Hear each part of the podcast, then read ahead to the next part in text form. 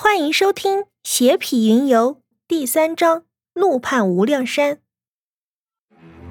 此时，李英满脸惊骇，眼前的这个男子就是这么简单的一战，就让他产生一种不可匹敌的心理。这还是没有出手，如果出手，自己能在对方的手里撑过几招？知道自己不是他的对手，李英连忙大叫道：“前辈，我是受法明大师所托前来归送贵司之物的，莫要动手啊！”而李英刚说完，黄衣和尚的手掌已经向着他拍了过来。听到李英的话，黄衣和尚向旁边闪了一下。但是掌风还是打在了李英的肩膀上，他只觉得喉咙一甜，整个人就飞落到地上，连连打了几个滚才停下来。此时的李英体会到了实力之间的差距，别说和人家对打了，就是人家的一个掌风都不是自己所能抵抗的。在这一刻，李英这两年的意气风发瞬时被击碎。他对于实力的渴望更深了一步，不入筑基皆为蝼蚁，他一定要尽快进入筑基。黄衣和尚的脸色终于微微变化了一下，对着旁边刚刚从地上爬起来的小和尚喝道：“怎么回事？细细说来。”显然，黄衣和尚在无量山佛洞的地位特别高，小和尚对他有着深深的敬畏。听到黄衣和尚的质问，连忙把李英刚刚所说的话重复了一遍。听完之后，黄衣和尚的脸色稍微好转了许多。他淡淡的打量了李英一眼：“哦，你是受法明师兄所托，前来送天竺草的？”“对对对对对对对对对。”听到对方竟然说出天竺草的名字，李英心中的闷气竟然一下子忘了。满是兴奋的点了点头，黄衣和尚也满意的点了点头。嗯，我就是瓦明师兄口中的法空师弟。你把东西交给我，然后跟着了鱼去弟子院报道一下。从此你就在我无量山留下吧。啊啊！站在旁边的小和尚惊叫了一声，一脸的诧异。黄衣和尚眼光一冷，直直盯着小和尚道：“嗯。”你有什么异议吗？被黄衣和尚这么一瞪，了鱼飞快地掩饰住自己脸上的诧异，乖乖地站在那里，使劲地摇头。此时的李英高兴得都快要疯了，费了三年功夫，终于来到无量山。本来以为被这名小和尚为难住了，没想到峰回路转，自己所求见的人就站在自己眼前。不疑有他。李英飞快地解开自己的包裹，放到了黄衣和尚的手中。黄衣和尚慎重地接过李英递过来的包裹，一脸紧张地打开。当看到包裹里那株天竺草的时候，眼中充满了激动的神色，长吁了一口气，法空赞赏地看了一眼李英，对着了鱼吩咐道：“还不带着李施主前去弟子院？”记住，千万不要怠慢李施主，否则拿你试问。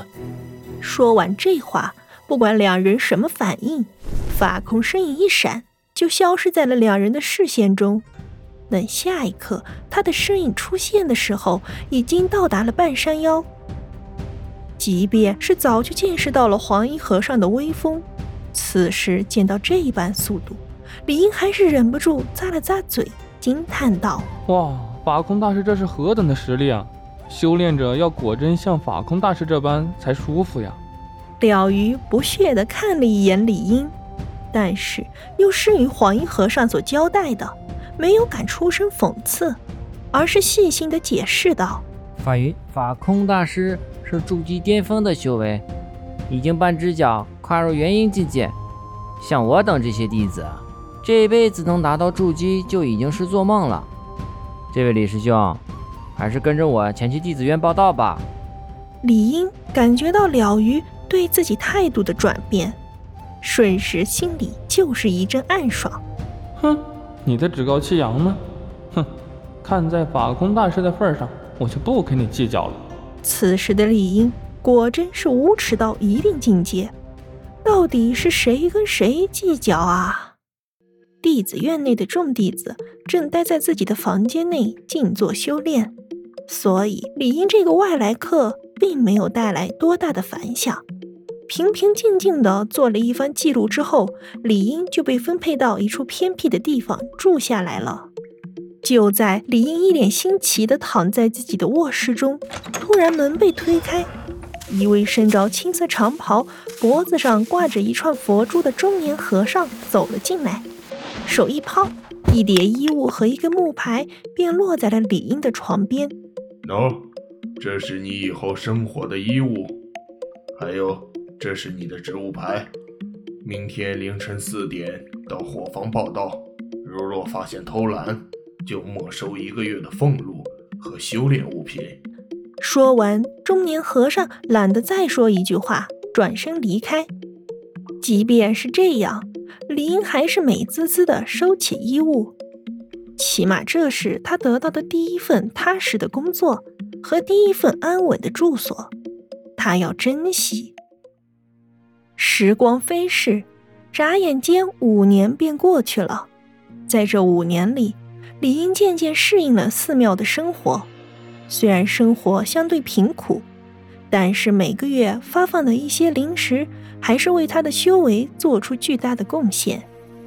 在这五年时间，他渐渐地发现自己的理念和这些和尚的理念格格不入，在他们的眼中。生命竟然轻的不如一百灵石，而每个人的眼光都是放在修为法宝上。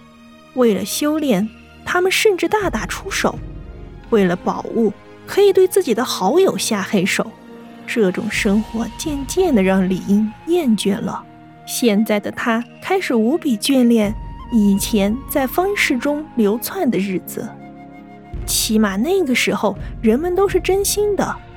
怒也罢，高兴也罢，不会让人感觉这么恐怖。不过，李英这个家伙是个极度缺乏安全感的人。他的修为早在两年前悄悄突破炼气巅峰，到达了所有人都羡慕的筑基。只是李英没有声张，而是独自一人保守这份秘密。至于为什么不说，李英他自己都不知道为什么。只是感觉，如果说出自己修为的话，会给自己带来很大的麻烦，而不是好处。一天，李英站在火房前，手持一把重重的铁斧，狠狠地向着眼前的木桩砍了下去。铁斧落在木桩上，木桩顿时应声而裂，而在木桩的一旁堆满了劈好的木柴。这种劈柴的活儿，让一位筑基修士去做，还真是大材小用。但是李英所表现出来的实力，只是炼气后期第七层，所以还得装作有些吃力。一摞木柴扔到李英的面前，只见了鱼一脸蔑视的看着李英：“把这些柴劈了，然后再去挑水。什么时候挑满，什么时候完工。”此时的了鱼已经知道当时黄衣和尚所嘱咐自己的事儿，只是随口一说罢了。这几年却是一次也没有再召见过李英，这让了鱼渐渐地转变了态度。李英顿时不爽了。说实话，李英对于了鱼很是不爽，除了仗势欺人之外，就什么也不会，每天还自我感觉良好，这让李英忍无可忍。喂，挑水是你的任务，为什么让我做？哟，还敢犟嘴了？别以为自己和法控住持真的有几分关系，最后当了傻子还不知道。现在我就让你把我的任务做了，你又怎样？再不做，我就教训你。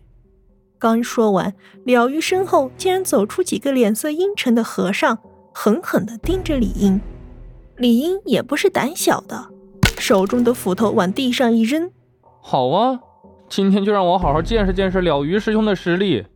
看来我李英沉默了几年，你是忘记了当年的花儿为什么那样红了是吧？听到李英提到这个事儿，了鱼的脸色瞬时变得铁青起来，对着众人一招手，上，往死里打！站在了鱼身后的几人闻声顿时冲了过来，对着他狠狠地挥出了拳头，拳头之上布满了金黄色的光芒。看到呼啸而来的拳头，李英的脸色一变，这个人的实力竟然达到了炼气巅峰，是一只脚踏入筑基的修士。他扭头看了一眼站在一旁阴笑的了鱼，此时就算是傻子也能猜得到，今天是被对方算计了。一咬牙，李英打算今天不再隐瞒实力，一直盘旋在心头的危机，没准是自己的错觉呢。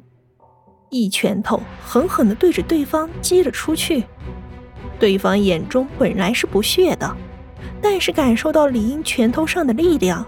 他也淡定不了了，猛哼一声，倒飞了出去。一阵惊叫声响起，只见又是几个身影猛地向着李英扑了过来，拳头上的金光带着无尽的杀机。李英的脸色瞬时一变，这几人的实力竟然也是炼气九层，虽然自己修为是筑基一层，但是也架不住十几个炼气九层的围攻啊！况且，自己的实战经验可以用零来形容，而这些弟子显然是内门弟子，他们可是有机会习得各种功法的。果然，十几个回合之后，李英的劣势终于显露出来。趁李英不注意的时候，四个拳头齐齐地落在了李英的腰部、背上，一股汹涌的力量顿时让李英忍不住吐了一口血。在这一瞬间，李英只感觉心中的怒气上升，一招横扫千军向着几人扫了出去，而这招的杀意更是让围观的人头皮一麻。齐齐几声惨叫，刚刚围着李英的几名和尚全部落在地上，再也爬不起来。李英此时目光转向了站在一旁。呆若木鸡的了鱼，浓重的杀意从他的身上散发而出。李英没有察觉到自己的眼睛此时已经变成了血红色。